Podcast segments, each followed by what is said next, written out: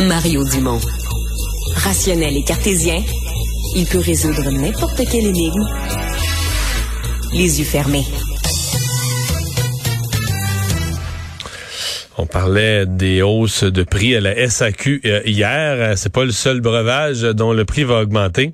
Euh, la Commission canadienne du lait a recommandé euh, aujourd'hui une hausse du prix du lait, un autre 2,2% Ça aussi, on avait eu déjà en cours d'année. Celle qui a été approuvée 2,2% c'est pas pour tout de suite. Par exemple, c'est applicable au 1er février 2023. Donc, c'est la hausse de l'hiver prochain. on en discute avec le président des producteurs de lait du Québec et producteur laitier lui-même, Daniel Bonjour. Oui, bonjour, M. Dumont. Euh, qu'est-ce qui justifie cette fois-ci? Parce qu'il y en a eu quand même deux durant l'année, deux hausses durant l'année qui vient de se terminer. Oui, ben effectivement, là, on voit quand même une, certaine stabilité des coûts d'alimentation sur les fermes, parce que l'analyse de la CCL démontre des, hausses de 1% pour les coûts d'alimentation. Mais euh, ce qui explique là, principalement les trois vecteurs, c'est euh, bien sûr les, les coûts de carburant à la ferme, qu'on connaît, puis que je crois honnêtement que ces coûts-là vont demeurer encore euh, long, longuement. Euh, les coûts de transport de la matière première et puis bien sûr le taux d'intérêt là où ce qu'on connaît des hausses là euh, importantes depuis depuis plus d'un an. Hmm. Ouais. Et, donc pour vous cette cette augmentation là est un reflet des des coûts de production de la hausse des coûts de production et rien de plus? Oui, je vous dirais que c'est c'est pas mal le signal qu'on entend de nos producteurs là. Euh, c'est toujours l'équilibre, hein, l'équilibre de fournir un revenu à nos, à nos fermes efficaces, puis bien sûr là, de, demeurer un, aliment là, euh, euh, qui sera choisi par les consommateurs, là, un aliment qui, qui est dans le dans le tous les jours, dans le quotidien des consommateurs. Fait que c'est honnêtement là, je crois que ça va faire le travail là, concernant concernant la situation sur les fermes en ce moment.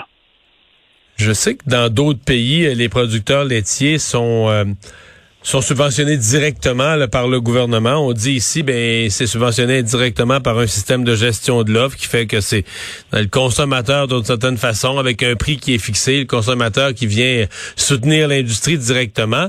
Mais l'effet de ça, euh, il y avait un dossier dans le National Post, le journal de Toronto, il y a quelques mois, sur les les produits au Canada qu'on paye plus cher que partout sur Terre. Puis il y avait les billets d'avion, puis il y avait la téléphonie cellulaire là-dedans.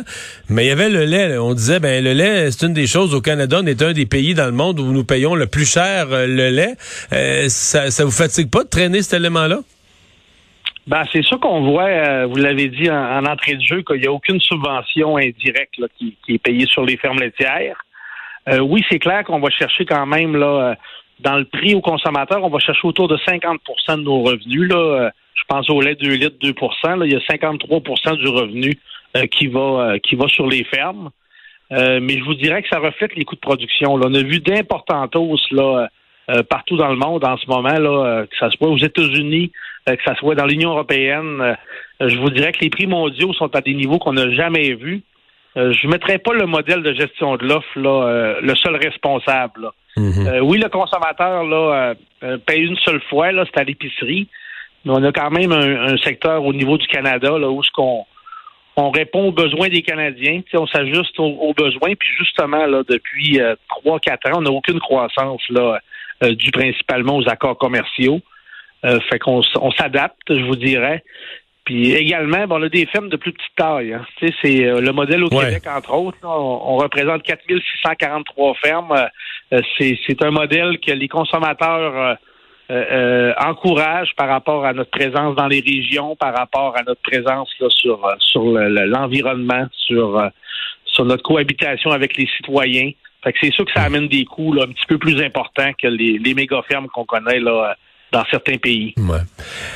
Est-ce que, euh, je reviens sur la question du prix, est-ce que vous allez devoir, dans les prochaines années, devenir plus sensible à ça avec la montée euh, de tous les faux laits, là, des laits qui sont essentiellement des, des, mélanges à base de, toutes sortes d'affaires végétales, qui essayent d'utiliser le mot lait parce qu'il est populaire, mais que ce soit du jus d'amande ou du jus, de, moi j'appelle ça du jus, là, du jus de soya, mais qu'on appelle lait. Euh, est-ce que ça, c'est une, une, une concurrence? Vous devez la sentir, on la voit partout sur les tablettes des épiceries très populaire chez les jeunes. Non, c'est clair qu'on ne prend pas ça à légère. je pense l'avènement de certaines boissons. Là, euh, euh, il y a beaucoup de compétition, surtout dans le lait à boire, je vous dirais, parce que dans les dans, dans les euh, dans les autres produits comme le fromage, le yogourt, le beurre, on, a encore on est très prisé du consommateur, puis le goût demeure le critère très important.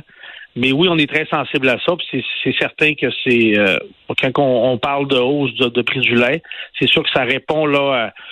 la CCL demeure dans un fait son enquête, mais c'est sûr que c'est la première question qu'on se pose. quel sera l'impact sur le, prix à l'épicerie? Euh, parce que oui, le consommateur peut faire des choix là. Mais on a encore un aliment quand on regarde la liste d'ingrédients, quand on regarde la qualité de nos, euh, notre protéine, de notre matière grasse. Euh, je, pense que oui, il y a des modes, mais on, on, mm. on va peut-être faire euh, plus de promotion pour faire connaître notre produit. Ouais. Ben, vous le faites, euh, vous le faites déjà. On voit les annonces. Là. Mais, euh, annonce d'ailleurs. Bon, vous parlez euh, les, publicités à l'heure actuelle. On parle de l'environnement, etc. parce que en Europe, on est rendu avec des mouvements. Vous l'avez peut-être vu, là, des des jeunes là, qui se pensent des génies puis des protecteurs de la planète, mais qui renversent du lait, qui prennent du lait, qui le versent sur les planchers des supermarchés, soit disant parce que ça vient d'un animal puis des animaux qui sont gardés etc. Euh, c'est des mouvements idéologiques quand même très, très, très radicaux, un peu violents. Ça, ça vous préoccupe pas, ça?